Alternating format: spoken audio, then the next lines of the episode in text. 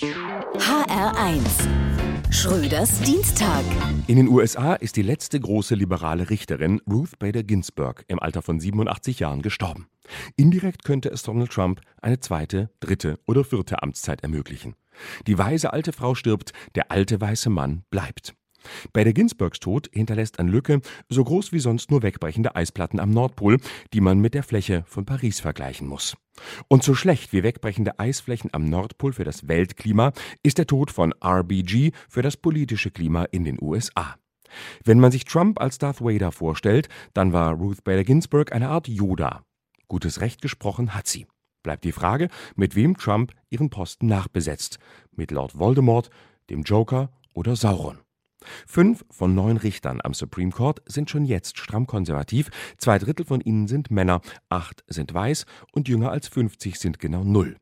Bald könnten es sechs konservative alte Männer sein, und dann hätte Donald Trump eine qualifizierte Mehrheit, um all seine Gesetze durchzudrücken. Wer heute eine Diktatur einführen will, braucht nicht mehr in andere Länder einzumarschieren oder Handelskriege anzufangen, es reicht, Richterposten mit den eigenen Leuten zu besetzen.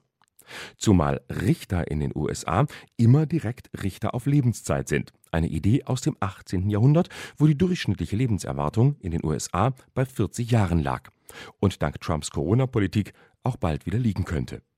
So kurz vor der Wahl ist es natürlich problematisch, einen solchen Posten am obersten Gerichtshof nachzubesetzen, was die Republikaner 2016 auch selbst so gesehen haben, als der oberste Richter Antonin Scalia gestorben war. Da forderten die Republikaner sofort, dass erst nach der Präsidentenwahl ein neuer Richter ernannt werden sollte. Was fordern sie heute, so selbstverständlich wie die Autoindustriesubventionen für Verbrenner? Na klar, die sofortige Neubesetzung des vakanten Postens. Aber wer was anderes erwartet hat, könnte auch von Horst Seehofer eine Studie über Nazis bei der Polizei erwarten. Schröders Dienstag. Auch als Podcast auf hr1.de. HR1. Genau meins.